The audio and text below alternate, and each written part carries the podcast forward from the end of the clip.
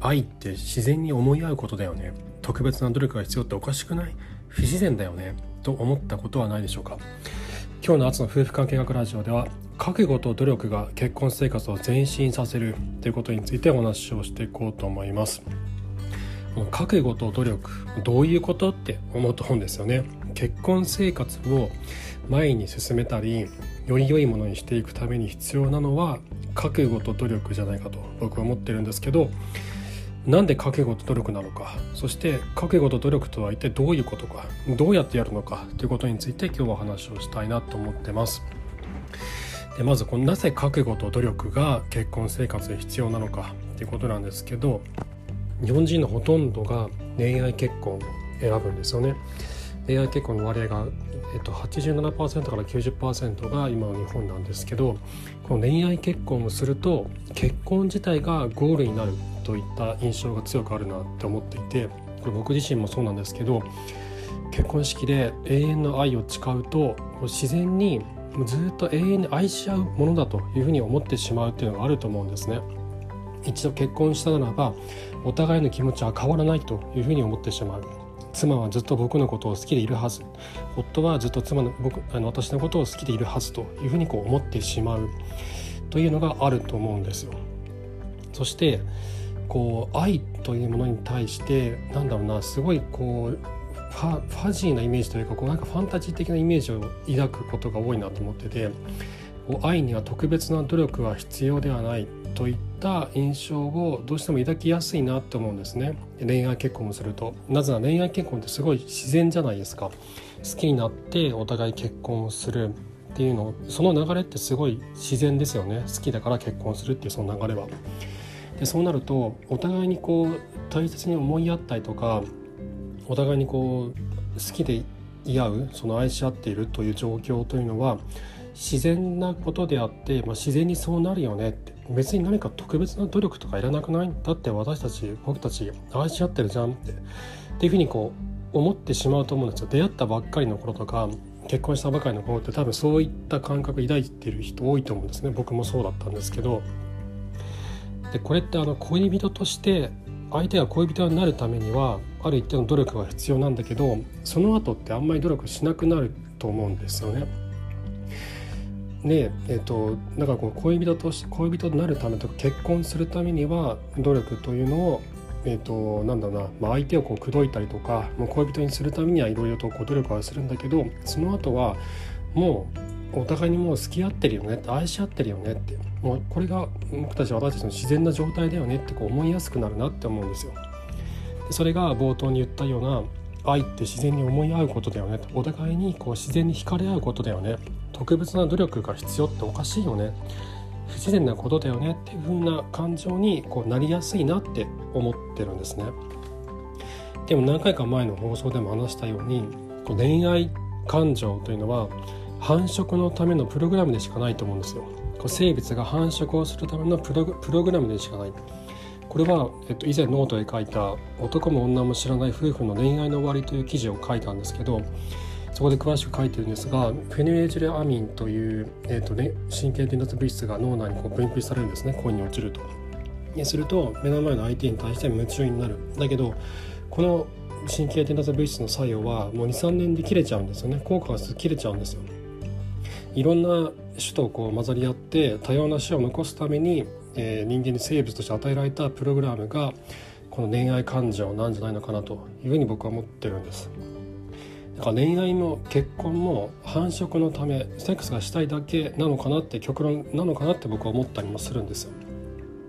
恋愛感情って必ず消えるじゃないですか。これ結婚生活だけは特別じゃなくてあの普通の恋人結婚してない恋人においても恋愛感情って消えていくと思うんですよね。幻想でしかないんですよ。でさらに言うと恋愛と愛情は違うんじゃないかなって僕は思ってて。でさっき言ったみたいに恋愛が繁殖のためのプログラムでしかないのならば恋愛というのはそういった単なる欲情でしかなくて生殖のためのトリガーでしかなくてただのプログラムでしかないと思うんですよ。だからもし他の異性に目がいったとしてもその時はねなんか再びこう恋する気持ちを取り戻したとか、えっと、やっぱこの人しかいないとかっていうふうに思いがちなんだけど結局多分同じことになると思うんですよね。また23年でその神経伝達物質の効果が切れてしまって相手に対して飽きてしまってで他にまた目が行くようになるんじゃないのかなって思うんです。だ恋愛感情というのはいずれ必ず消えるものであって夫婦の愛においては必要なものじゃないと思っているんです僕は。でそこで必要になってくるのが覚悟と努力なんじゃないのかなって思うんですね。でこれはお見合い結婚と恋愛結婚の満足度を比べたデータがインドのラージャスタン大学っていうところにあるんですけどこれがすごい分かりやすくて何度か紹介してますが恋愛結婚と、えー、お見合い結婚した夫婦の結婚後のお互いの満足度恋愛感情の強さっていうのを調べていて結婚当初は恋愛結婚の方が感情は強いんですけど、えー、そこが10年経つと完全にお見合い結婚がそれを上回るんですね。でこれインドの取り決め婚っていうやつなんですね正確に言うとお見合い日本でいうお見合い結婚とちょっと違ってて取り決め婚っていうやつであのお互いの顔もわからないまま結婚するのが取り決め婚なんですね。でそういった結婚であっても10年経つと恋愛結婚よりも恋愛感情が強くなる。上回ると。恋愛結婚よりも恋愛感情が強くなる。っていう結果が出てるんですよね。私すごい最初見た時びっくりしたんですけど。だけど自分自身が今結婚10年目を迎える迎えたんですけどあと僕自身の祖父とか祖母とかの祖父母のあの結婚生活を思い返すとちょっとなんか分かるなって気もするんですよ。ね、僕の祖父母も取り決め婚みたいな感じで結婚したんですよね。もう当時なあれいつの時代だったんだろう多分もう今から70年ぐらい前だと思うんですけどお互いの顔が分からない状態で結婚式を迎えたらしいんですよ。で名前だけは聞いていてでだけど相手の顔も分からないという状況で結婚したで僕の祖父母はすごいこう仲良しだったんですよね。お互いフルタイムで教師をしていてずっと働いていて祖父が先に亡くなったんですけど衣装を残していてその衣装の中に祖母にだけ衣装を残したんですね。僕ら孫とか自分の子供とかに確かなくてあの自分の妻にだけ残していてそこにはえっとあなたと結婚できて幸せだった。また生まれ変わってもあなたと一緒に結婚したいってことが書かれてたんですよ。こんなねもう97歳のおじいちゃんがそんなこと言うなんてと思ってすごいびっくりしたんですけど彼らにとっては満足できる結婚生活だったのかなって思うんです。でそのたまにこう喧嘩にな喧嘩っぽいこともよくやってたんですよ2人とも僕が子供の時とか家で。だけどお互いにこう価値観を押し付け合ったりとかっていうのはあんまりなくてなんだろうなんかねその祖母がよく言ってたんだけどあのもうなんだろうないろいろお互い思うことはあるけど生きていくしかないよねっていうことを言ってたんですよ。でこれってあなんだろうな一種のこう我慢であったりとかもしたとは思うんですよね。ここは言っても仕方ないなとかっていう自分の気持ちを飲み込んだりとかっていうのもあったと思うんですよ。でそれは当時のこの家父長制の文化的な背景とかもあったりしたのかもしれない。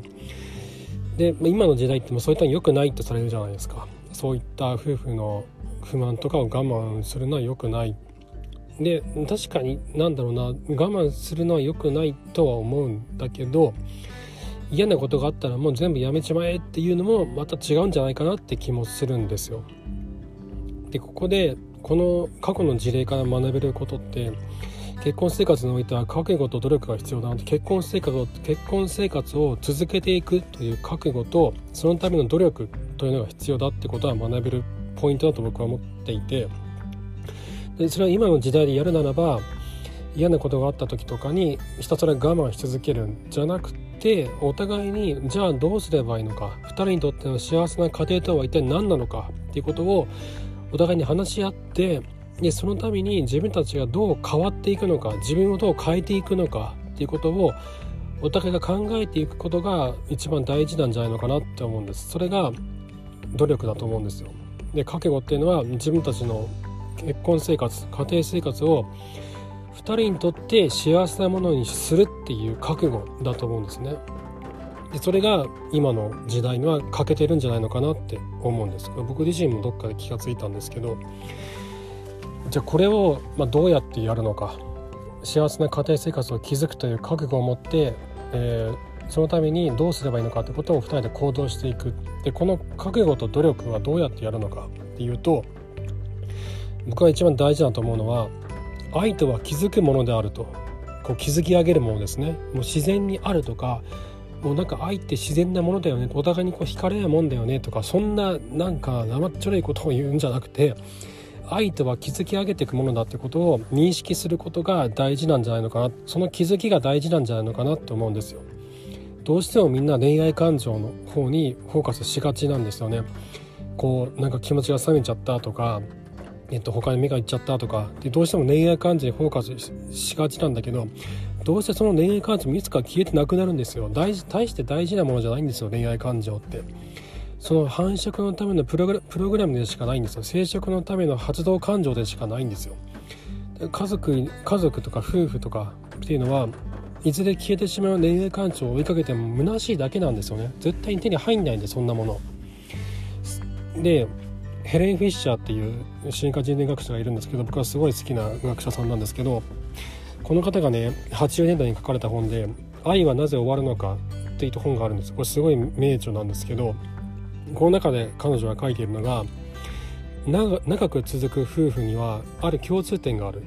それは愛着関係が存在することだ。ってことを1980年代に出版されてこの本の中ですでに書かれてるんですよね。でその後に出版されたさまざまな夫婦関係の本を読んでいてもやはりこの愛着関係っていうキーワードは出てくるんですよ。よく出てくるんですこのワードは。長く長く続く夫婦にある共通点がある。それは愛着関係があることだ。じゃあこの愛着関係とは一体何なのかこれは2人が夫婦生活の中で築き上げてきた関係性なんですよね。これって恋愛感情じゃないんですよ。お互いに慈しみ合ってお互いにお互いを大切にし合う感情。これにはオキシトシンとホルモンが大きく影響していると僕は思ってるんですけど恋愛感情じゃないんですお互いに大切に思い合う相手のことを気にかけ合う。その中で相手に対してオキシトシンというホルモンがこう分泌されるんですね。でお互いにそれが分泌し合うことによってえっと、親が子を大切に思うように妻のことを大切に思うようになる。夫のことを大切に思い思う思い思うようになっていくんですね。これが愛着関係なんですよ。これは自然に生まれてこないんですよ。オキシトシンっていうのは誰かのことをケアしたいとか誰かのことを大切にしようと思って行動する中で行動することで出てくるホルモンなんですよ。特に男性は。だから